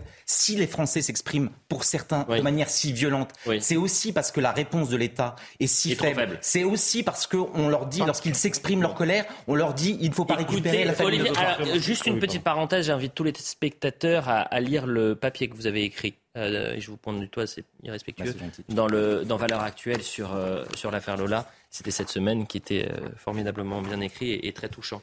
on va écouter Olivier Véran qui accuse justement Éric Zemmour et qui s'est dit très choqué par cette mobilisation jeudi et par les pancartes qui a pu être présentées pendant cette manifestation. J'étais très choqué. C'est pas le ministre qui a été choqué, c'est le père de famille. Euh, très choqué, en me mettant à la place d'ailleurs de la famille, qui a demandé elle-même à ce que les symboles euh, des élus, les signes politiques, l'exploitation de l'image de cette petite fille soient immédiatement retirés euh, de tous les rassemblements à visée politicienne qui avaient été montés. J'ai été marqué par les images qu'on voit d'ailleurs sur votre écran, avec d'un côté la manifestation organisée par les amis de M. Zemmour, où on voyait les lieutenants se presser au premier rang pour être on n'avait pas le sentiment que le recueillement était le leitmotiv de ce rassemblement. Je crois que c'est pas une société mature, est une société qui est capable de respecter un, moment de deuil, un moment de douleur, un moment de drame. C'est une société qui est capable de se poser toutes les questions, mais au moment où il convient de les poser, vous lui répondez quoi, puisque vous y étiez à cette mobilisation euh, euh, jeudi, euh, mon cher avocat, cher maître Pierre Gentillet?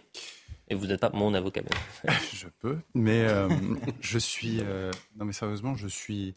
Moi, si vous voulez, je suis choqué qu'Olivier Véran ne soit lui-même pas choqué que c'est une défaillance de son État, en l'occurrence la non-exécution de cette expulsion, qui a provoqué, enfin qui a provoqué, qui a fait que ce drame pour être précis, que ce drame a pu se produire.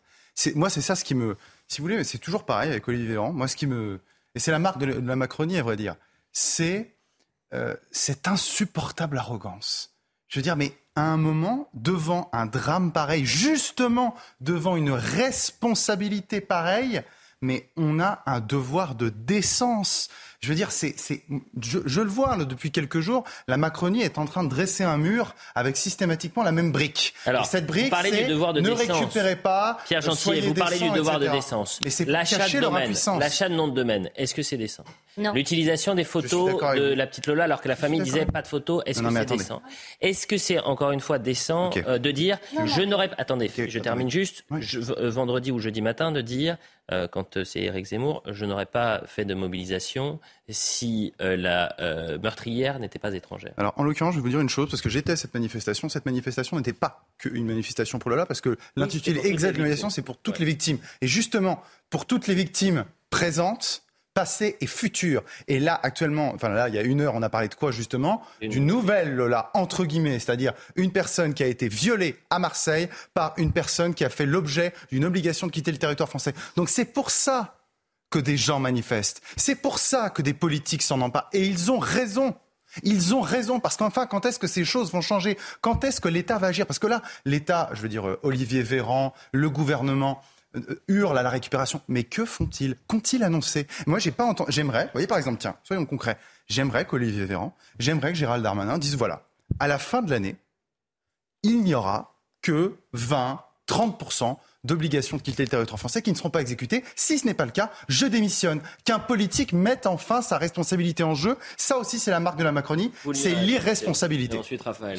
je, je, pense tout simplement qu'en France, on a tellement peur de parler des problèmes liés à la sécurité en général et aussi à ceux liés à l'immigration que de toute façon, même si le gouvernement en premier avait euh, fait un geste pour euh, hmm. euh, exprimer sa solidarité. Je ne sais pas, la, la majorité à l'Assemblée nationale aurait pu demander une minute de silence dans l'Assemblée nationale. Je pense qu'il aurait été accusé de récupération parce qu'on est tellement médusé quand il s'agit de parler de certains arguments en France hmm, que voilà, on, on, perd de vue l'essentiel. Mais effectivement, euh, je pense que parler toujours d'instrumentalisation, c'est confortable. On l'a fait aussi avec les Covid. Moi, moi j'étais également jeudi euh, à cette manifestation en tant que journaliste, mais aussi en tant que père, parce que ça me semblait important de pouvoir entendre euh, les parents des victimes ou les, les proches de victimes s'exprimer. Et c'est moi ce qui m'a choqué dans, dans, la, dans la manière dont cet événement a été couvert par, par mes confrères. Et je l'ai déjà dit, c'est que honnêtement, ils se sont concentrés sur tous les, tout côté.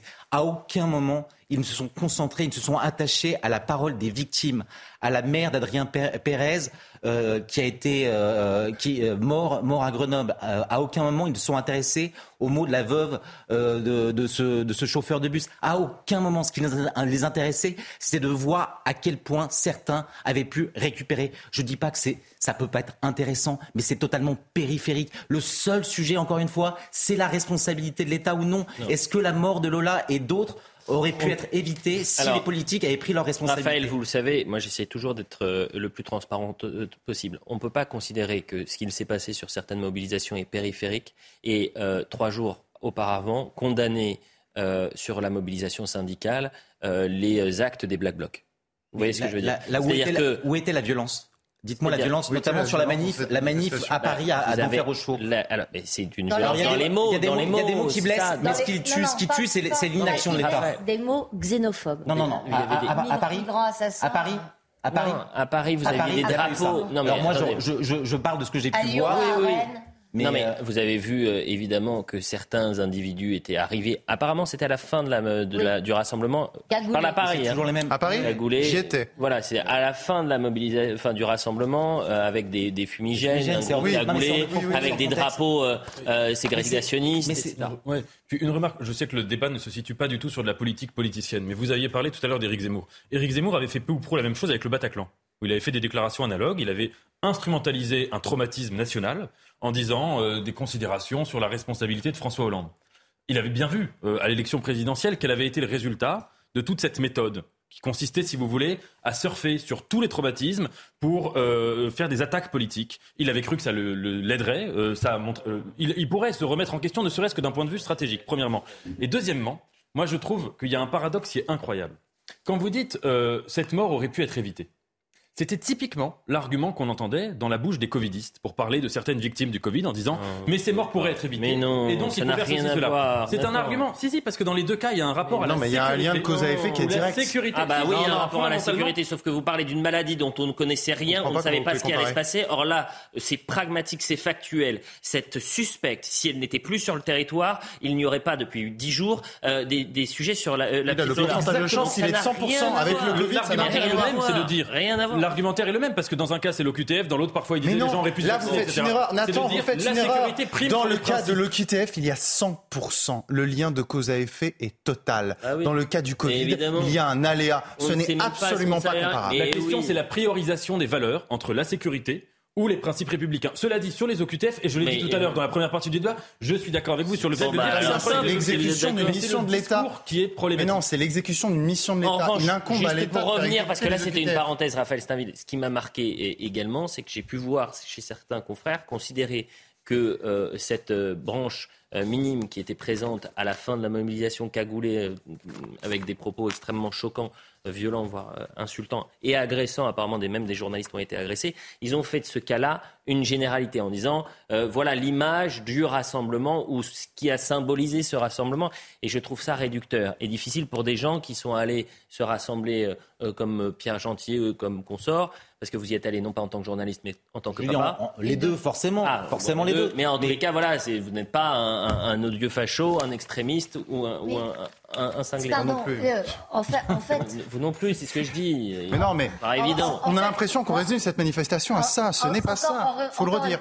Encore une fois, je trouve insupportable qu'Olivier Véran, mais aussi Elisabeth Borne à l'Assemblée, mais aussi Eric euh, Dupont-Moretti, aient euh, instrumentalisé euh, le deuil C'est les pour, premiers se, pour se défausser de leur responsabilité.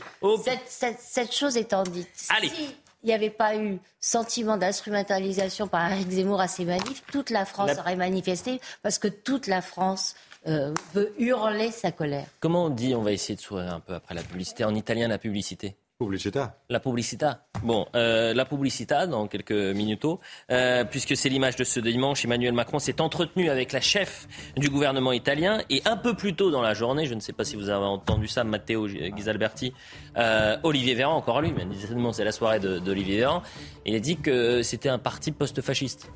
Il dit noir sur blanc. Donc vous allez me dire qu'est-ce que c'est euh, que ce parti et cette première ministre post-fasciste? À tout de suite. Comment on dit à tout de suite en italien? Ah, tra poco. Tra poco. Tra poco. Son parti s'appelle le Parti post-fasciste. Ah, ah bon? Bah, Je crois que c'est Frères d'Italie. Mouvement, non, c'est mouvement post-fasciste. C'est revendiqué par Madame Léonique lorsqu'elle était candidate. Maintenant qu'elle est première ministre, qu'elle fait partie d'une coalition, si jamais sa politique devait se différencier d'une politique fasciste, à titre personnel, j'en serais forcément très satisfait. Oui, ça j'ai vu. 23h30 sur CNews, la suite de Soir Info Week-end. Ils sont dissipés ce soir et ils continuent de parler. Vous, vous, savez que le téléphone est interdit sur le plateau, euh, Pierre Gentil. Ah bah, euh, levez tous les mains. Voilà. Bonsoir. Vous allez, je vais représenter le plateau, les mains levées, bien évidemment. Nathan Dever est avec nous. On est avec Matteo euh, Ghisalberti, spécialiste de l'Italie, Raphaël Steinville, Judith Vintraube, qui respecte les règles. Ah, vous ne respectez rien. Vous êtes un anarchiste, j'ai bien compris. Non, pas exactement. Pierre Gentil est, avec nous. On va essayer de s'ouvrir un peu parce que ça a été un, un week-end très, très lourd. Et on va revenir sur cette première rencontre quand même Cocorico, notre président Emmanuel Macron, et donc le premier président étranger à rencontrer la chef du gouvernement, Giorgia Meloni. Ça s'est passé à Rome. On fait le point sur l'info et on fonce à Rome dans un instant. Vous venez d'en parler, Emmanuel Macron s'est entretenu il y a quelques heures avec Giorgia Meloni, le président français qui a tweeté cette photos avec la nouvelle première ministre depuis Rome. Avec l'Italie, nous devrons poursuivre tout le travail engagé, réussir ensemble avec dialogue et ambition. Nous le devons à notre jeunesse et à nos peuples, a-t-il ajouté sur Twitter. Emmanuel Macron est le premier dirigeant étranger à rencontrer la nouvelle chef du gouvernement italien. En Somalie, 9 morts et une cinquantaine de blessés, dont des enfants dans une attaque menée par des islamistes radicaux Shebab. Un kamikaze se serait d'abord fait exploser devant un hôtel. Trois hommes armés se sont ensuite introduits dans les lieux et ont fait feu. Les assaillants liés à Al-Qaïda ont été abattus par les forces de sécurité. Et ce week-end, c'était le Grand Prix de Formule 1 aux États-Unis. Le double champion du monde, Max Verstappen, a dominé Lewis Hamilton et Charles Leclerc. C'est sa 13e victoire en 19 Grands Prix cette saison pour le pilote néerlandais. Un succès qui permet à son écurie Red Bull de remporter le championnat du monde des constructeurs pour la première fois depuis 2013. Voilà pour le point sur l'information. Emmanuel Macron, je le disais, est devenu le premier président étranger à rencontrer Giorgia Meloni, la chef du gouvernement italien. Un entretien à Rome qui n'était d'ailleurs pas prévu euh, au programme. Et toute la question était de savoir si euh, Emmanuel Macron, alors qu'il restait pendant 48 heures à Rome, allait rencontrer Giorgia Meloni. Et on était déjà en train de réfléchir au thème. Est-ce que c'est un affront si Emmanuel Macron ne rencontre pas Giorgia Meloni. C'est chose faite et donc on va foncer à Rome, rejoindre notre envoyé spécial Émeric Pourbet. Bonsoir Émeric. Euh, eh bien, est-ce qu'on en sait un peu plus sur ce qui s'est passé euh, entre les discussions qu'il y a pu avoir entre Emmanuel Macron et Giorgia Meloni? Oui, vous l'avez dit, effectivement, le suspense a duré toute une partie de la journée, mais finalement, c'est la courtoisie qui a prévalu, un dicton à l'Elysée pour cette rencontre qui est une rencontre informelle, mais qui, euh, de l'avis des deux parties, a été euh, extrêmement cordiale. On a vu les photos, effectivement, ils ont l'air tous les deux très détendus. Euh, échange qui a duré plus d'une heure, donc tous les grands sujets européens notamment ont été évoqués, l'énergie, l'Ukraine bien sûr, la gestion des flux migratoires et avec un consensus, euh, informe l'Elysée sur la nécessité d'avoir des contacts réguliers. Donc euh, ce n'était pas un one-shot, même si, euh, affirme l'Elysée, ce n'est pas non plus, ça ne préjuge pas de l'avenir. Donc effectivement, il va falloir confirmer tout ça par une rencontre plus formelle. Macron s'était déjà dit prêt à rencontrer la première femme Premier ministre d'Italie. Il est vrai que la relation franco-allemande est au plus bas et donc il est possible qu'il veuille miser sur le Sud. Quant à Giorgia Meloni, dans son communiqué, elle affirme effectivement que la collaboration est bien engagée, mais qu'en revanche, cela devra se situer dans le respect des intérêts de chaque pays. Et puis, autre temps fort du voyage euh, présidentiel, Emmerich, c'est demain cette rencontre euh, du président de la République avec le pape François. Voilà, et évidemment, euh, ce sera donc euh, à 10h30 ce lundi, avec au menu, bien sûr, euh, l'Ukraine. La France et le Saint-Siège ont des positions qui incluent, qui veulent en tout cas inclure la Russie dans le jeu diplomatique ou le réintroduire pour effectivement parvenir à la paix. Il faut rappeler aussi qu'Emmanuel Macron est venu, est venu ici à Rome pour une conférence internationale sur la paix, avec une diplomatie parallèle en quelque sorte de la part d'une ONG catholique qui s'appelle Santé Gidio. Bien sûr, au menu des discussions entre le souverain pontife et le président de la République française, eh bien, la fin de vie, hein, puisqu'on le sait, le pape François a réitéré l'opposition de l'Église en fin de semaine dernière en disant que les soignants n'avaient pas le droit de tuer. On sait qu'Emmanuel Macron est plutôt favorable à une ouverture sur ce point sur l'euthanasie, donc les discussions risquent d'être serrées là aussi pour la troisième rencontre entre le pape et le chef d'État français. Merci beaucoup, Émeric Pourbet, euh, qu'on peut vous découvrir et vous voir hein, chaque, chaque dimanche sur, sur CNews pour Enquête d'Esprit. On peut remettre l'image en direct et on va remercier Charles Baget, qui est son journaliste reporter d'image, parce que le, le, plan derrière vous est absolument euh, magnifique, Émeric euh, Pourbeau. Euh, vraiment, cet effort-là, et c'est toujours agréable de voir des, des belles images. Et, et on, on est un peu jaloux, hein, parce que Rome, c'est quand même pas mal. Hein. Les déplacements à Rome, ça fait envie. Merci Émeric, et vous serez en, direct, bien évidemment, pour CNews tout au long de la journée euh, lundi. Et merci à Charles Baget. Matteo Ghisalberti. Merci heureusement qu'il y a eu en quelque sorte cet échange et cette rencontre, parce qu'elle n'était pas prévue à la base.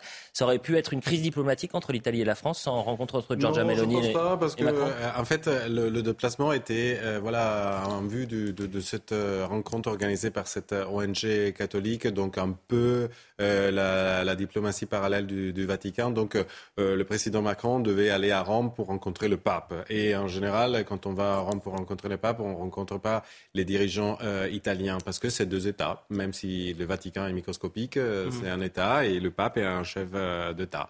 Euh, donc je trouve que c'est une... Il a bien joué ses cartes, le président Macron, parce qu'effectivement, il a été le premier à aller voir celle qui pouvait être considérée comme une méchante. Justement, et on y vient, et attendez Judith avant de, de réagir. Parce que moi, je suis Giorgia Meloni. J'ai pas envie de la rencontrer, Emmanuel Macron, après ce qu'a dit Olivier Véran ce dimanche. Euh, écoutez ce qu'a dit euh, le porte-parole du gouvernement. J'imagine qu'elle n'a pas eu euh, l'information parce que c'est quand même assez choquant. Donc on va, on va l'entendre dans un instant. Judith Vintraud. Non, juste ça. La raison pour laquelle c'est une rencontre surprise et qu'on n'a pas été prévenus, nous, en France, c'est tout simplement que l'Élysée attendait la réponse de Giorgia Meloni à cause du climat.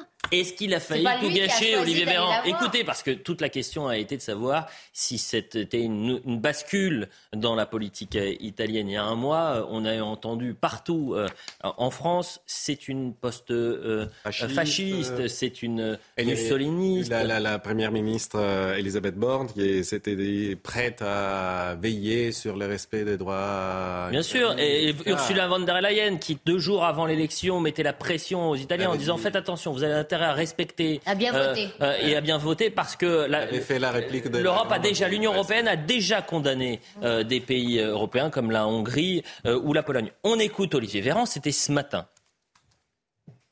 Le parti post-fasciste. Ah, ah bon? Bah, je crois que c'est Frères d'Italie. Mouvement, non mais c'est mouvement post-fasciste, c'est revendiqué par Madame Léonique lorsqu'elle était candidate. Maintenant qu'elle est première ministre, qu'elle fait partie d'une coalition, si jamais sa politique devait de se différencier d'une politique fasciste, à titre personnel, j'en serais forcément très satisfait. Mathéo, est-ce que c'est un mouvement post-fasciste? Est-ce que c'est un gouvernement post-fasciste ou d'extrême droite? Oui ou non? Non, pas du tout. Dans le sens que dans ce gouvernement, il y a, euh, euh, par exemple, déjà, il faut dire que l'ancien ministre de l'Environnement et de la Transition écologique, qui mhm. n'était pas, même pas de droite, restera euh, conseiller du, de l'actuel ministre qui, qui fait partie de ce gouvernement. Il y a le, le ministre de l'Intérieur qui était un ancien préfet, qui a été le chef adjoint du cabinet d'une ancienne ministre de l'Intérieur du gouvernement Letta, qui était euh, le président du Conseil des ministres, qui était de gauche, qui est de gauche. Euh, on a aussi, euh, par exemple, le, ministre de la, du développement économique qui est qui s'appelle Adolfo Urso et qui est marié avec une femme ukrainienne qui est originaire de Lugansk. Donc on ne peut pas dire que c'est un gouvernement fasciste, post-fasciste, simil-fasciste, etc. Je pense qu'on a mis, comme je le disais d'ailleurs il y a un mois sur ce plateau, euh, on a mis les lunettes franco-françaises pour voir quelque chose qui était au-delà. Franco-bien pensante. Vous savez, c'est pas franco-française, mais franco-bien pensante. J'ai une petite question, Mathéo, c'est qu'on entend Olivier Véran qui nous dit que euh, Madame Mélanie a, revendiqué pendant la campagne euh, cette appartenance ou pas. Euh, donc, est-ce que c'est vrai ou est-ce que c'est faux? Ou est-ce qu'une fois de plus, euh, Olivier Véran est pris en flagrant délit de, de mensonges Honnêtement, je, je, elle, a, elle a dit que elle a fait, elle a parrainé son, son passé des militantes du mouvement social italien, mais je pense qu'elle avait fait aussi avant, de mémoire. Il y a très longtemps.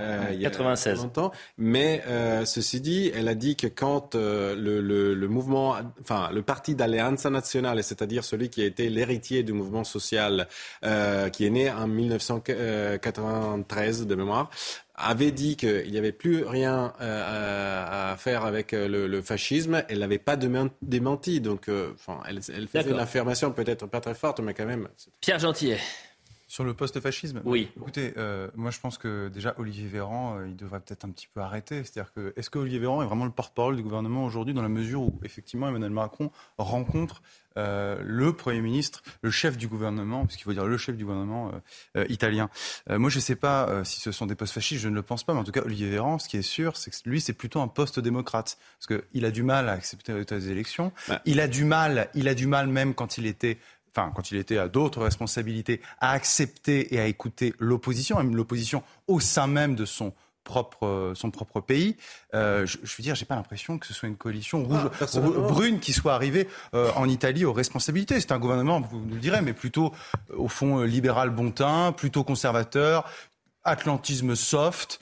Voilà, en somme, rien de. J'ai dit atlantisme soft, mais peut-être plus. Mais enfin, je veux dire, c'est ridicule. C'est vraiment ridicule. En plus, mais c'est Olivier Véran qui nous dit ça.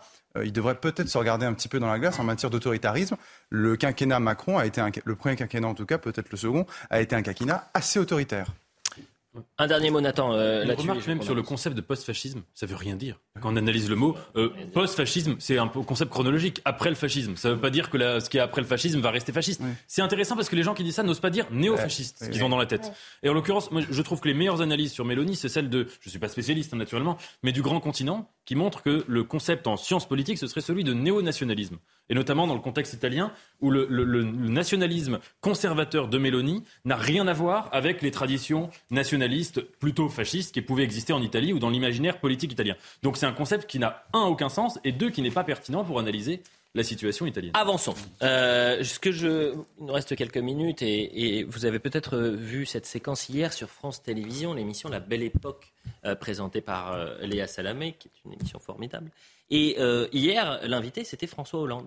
Et vous avez euh, Christophe de Chavannes qui co-anime ou qui co-participe à cette émission, qui est chroniqueur, et euh, qui a été dithyrambique sur François Hollande en disant qu'en fait, ça avait été un excellent président de la République. Regardez cette séquence, c'était euh, hier soir, et vous allez me dire si oui ou non, finalement, vous, vous n'étiez pas peut-être un peu trompé sur le quinquennat de François Hollande, qui, je le rappelle, est le seul président de la Ve République à ne pas avoir tenté un second mandat. Regardez. Vous en êtes content de votre quinquennat? Je suis fier de ce que nous avons fait sur la politique internationale. Euh, sur le chômage, par exemple Sur le chômage, sur. Euh, Est-ce que vous voulez dire, par exemple, que le début du quinquennat de M. Macron a profité du vôtre? Euh, vous me poussez là dans des retranchements, c'est agréable. Oui. je pense qu'effectivement. Mais Christophe, vous êtes fan ou quoi Non, non, mais parce que un président, un président de bosse. Un politique, on fait une interview contradictoire. Non, mais moi je le dis vraiment parce que cet homme, cet homme s'est fait euh, siffler dans la rue, cet homme s'est fait railler, on l'appelait tous les noms. Et en fait, j'ai regardé de près, je me dis, en fait, sous des dehors, un peu, je monte en scooter euh, et, et j'ai des trucs un peu légers. Il a fait des trucs absolument formidables et il est considéré comme un, par des sondages, pardonnez-moi, comme un des moins bons présidents. Et son quinquennat est, euh, est, vraiment un très bon quinquennat. Alors sur le, sur le chômage, quand même, je suis allé un peu fouiller, je me souvenais plus, l'année 2016 s'est terminée avec 17% de plus de chômeurs qu'en 2012. Bon, est-ce qu'on a été trop dur Il a baissé après, et c'est vrai que certaines des mesures prises par François Hollande ont mis du temps euh, à se concrétiser sur le chômage. Et eh ben justement, est-ce qu'on a été trop dur avec euh, François Hollande? Euh, moi, je ne trouve pas parce que euh, tout est dans tout est, dans la lecture de un président ne devrait pas dire ça. François Hollande avait, on parlait de cynisme tout à l'heure ou mm. d'opportunisme. La lecture de ce livre prouve que euh, François Hollande avait une parfaite conscience du déchirement dans lequel est, est, saisie la France, du risque de guerre civile, du risque de, partition. Il, en parle Tout, le long. Oui, c'est exactement. Il est très lucide. Tout le long du livre. Et donc, euh, oui, euh, on a raison d'être extrêmement sévère parce qu'il n'a pas l'excuse de l'aveuglement. Dur mais juste. Très intéressant cette question. J'avais voulu, dans, ma revue La règle du jeu, je voulais faire un dossier sur les années Hollande. Pas que sur François Hollande, mais sur ces années qui, à mon avis, ont été décisives dans, dans la France. il me semble que François Hollande, on peut avoir mille critiques sur sa politique. Notamment le fait qu'il s'est fait élire sur un certain nombre de promesses sociales et qu'il a pris un tout autre cap quand il a été président. Mais c'est vrai que les raisons pour lesquelles il a été attaqué pendant son mandat étaient souvent des raisons qui n'avaient rien de politique. Euh, Monsieur de Chavannes parlait euh, du, scooter. On peut même citer toutes les unes sur le fait qu'il avait la montre à l'envers. Euh, si vous voulez, la cravate de côté, de, de Et si vous voulez, moi, ce que je regrette, c'est qu'on se moquait beaucoup. Je, n'approuve pas sa politique. Je peux être très critique de sa politique, notamment sociale, notamment économique. Mais on, se moquait beaucoup de son absence de charisme. On voit aujourd'hui ce que c'est d'avoir un président très charismatique autant dire autoritaire et très autoritaire. Et si vous voulez, il y avait quelque chose dans cette critique un peu infantile, un peu dangereuse, un peu irresponsable de, de l'absence de charisme en politique. Il y avait quelque chose. Qui, Excusez-moi, c'est lui qui a demandé en disant que c'était un président normal. Oui, Léonard Daille. Non mais pardonnez-moi, c'est pas que ça, c'est pas que ça le sujet. Non mais sur le fond. parler de François Hollande, mais non mais le fond, le fond c'est la, non mais c'est la séquence. Oui, la séquence. Si on, si on parle de ça, c'est deux choses. Euh, Monsieur de Chavannes a le droit de penser ce qu'il veut. Oui. Mais il a le droit de penser ce qu'il veut. Il y a des gens en France qui considèrent que Hollande a fait un bon mandat. Ça, c'est pas le problème. Moi, ce qui me choque, ce qui me stupéfie, c'est que euh, ça illustre la déconnexion totale de ces élites qui, qui, qui balancent ce propos, un, je veux dire, sur, dans une chaîne sur le service public, sur France 2, grande antenne, enfin grande antenne, euh, comme si c'était naturel, quoi. Comme si tous les Français passaient comme lui. Mais non, non, monsieur de Chavannes, non. Euh, une extrême minorité des Français pense que François Hollande a été un bon président de la République. Mais c'est normal, parce que vous êtes déconnectés. Le jour où ces gens-là, le jour où ces gens-là vont se retrouver en France avec un pouvoir qui ne leur plaira pas, avec un pouvoir, par exemple, de droite, parce que j'ai entendu les propos de monsieur de Chavannes, ça va leur faire très bizarre. Il faut quand même qu'ils se préparent à un moment, ces gens-là, parce qu'un jour, ça va changer. Et le jour où ça va changer, ça va leur faire très bizarre. Je pense que le choc va être terrible. Il faut que M. de Chavannes fasse quelque chose. Parce que là, là, la déconnexion, elle est quasi clinique. D'accord, je, vous le dis, hein, mais comme je pense. D'accord pour dire qu'en effet, une extrême minorité de Français a prouvé François Hollande. À la fin, il a fini avec 4% de popularité. On notera quand même le paradoxe. François Hollande avait 4% de popularité. Les Français ont quand même voté pour son héritier politique. Euh, là, c'est quand même. Oui, ce que dit, ce que dit Pierre Gentier, c'est qu'il euh, il manquait une chose dans cette séquence, c'est une standing ovation oui, sur, sur, le service public en disant Oh, Hollande, oh, Hollande. Raphaël Steinville, sur la forme, le fond, on en a parlé. Bah, non, mais sur la forme, effectivement, c'est choquant de voir. Euh, choquant, on mais, non, mais si, parce que. Ah, c'est vous qui le dites. Non, mais en fait, c'est un entretien ou une interview qui se veut, on va le chercher. Je suis pas sûr qu'il y ait la même ambiance si demain Nicolas Sarkozy participe euh, à la belle époque et que quelqu'un. Et là, honnêtement, c'est. été un grand président de la République. Je, crois que même François Hollande en est gêné. Oui, il est surpris. il n'est pas gêné, il est surpris. ah bah oui.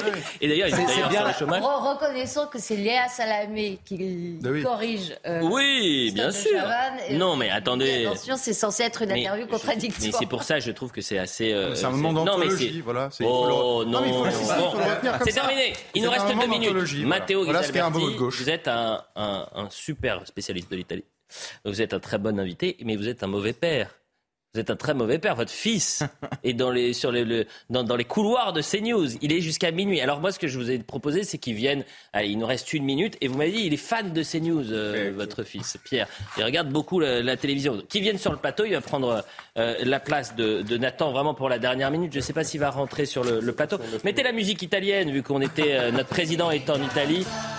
Alors voilà. Celle-là, on peut la mettre ou pas Non Je vous rassure, la musique italienne a un peu évolué. Ah, vous êtes en train de dire que je suis euh, quelqu'un de has -been Non, pas du tout. Euh. Mais est-ce que Pierre est là On a cette, euh, on a cette comment dire, réflexe de mettre toujours cette chanson. Ah, Pierre est là.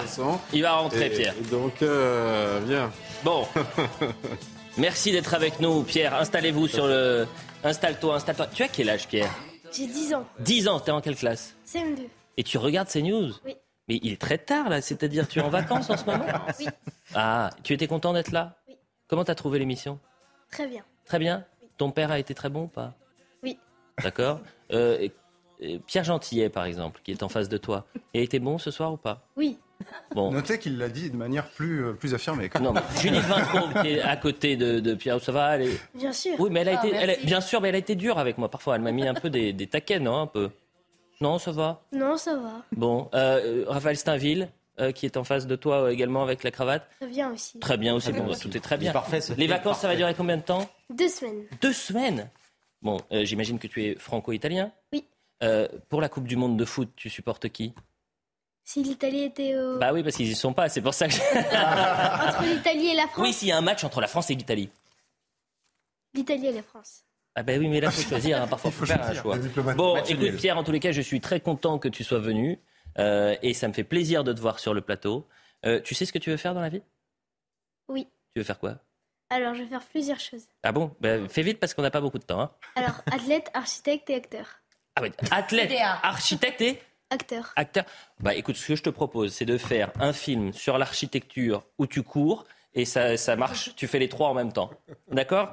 Écoute, on va devoir rendre euh, euh, l'antenne. Je veux juste remercier les personnes qui ont travaillé euh, ce soir. Bouka à la vision, Nico au son, Stéphane à la réalisation. Tu peux être fier de ton papa qui est absolument excellent. Et je vous remercie tous. Vraiment, on a essayé aussi de faire une petite partie un peu plus légère. Légère, merci beaucoup. je remercie Laura Tapiero et Samira. Laura Tapiero, elle était, c'est elle l'architecte de l'émission, elle était en, en régie. C'était le premier week-end, on a bossé ensemble, on a vraiment charbonné. Vous ne vous rendrez pas compte à quel point on travaille. Je remercie Barbara Delade euh, qui était à la programmation.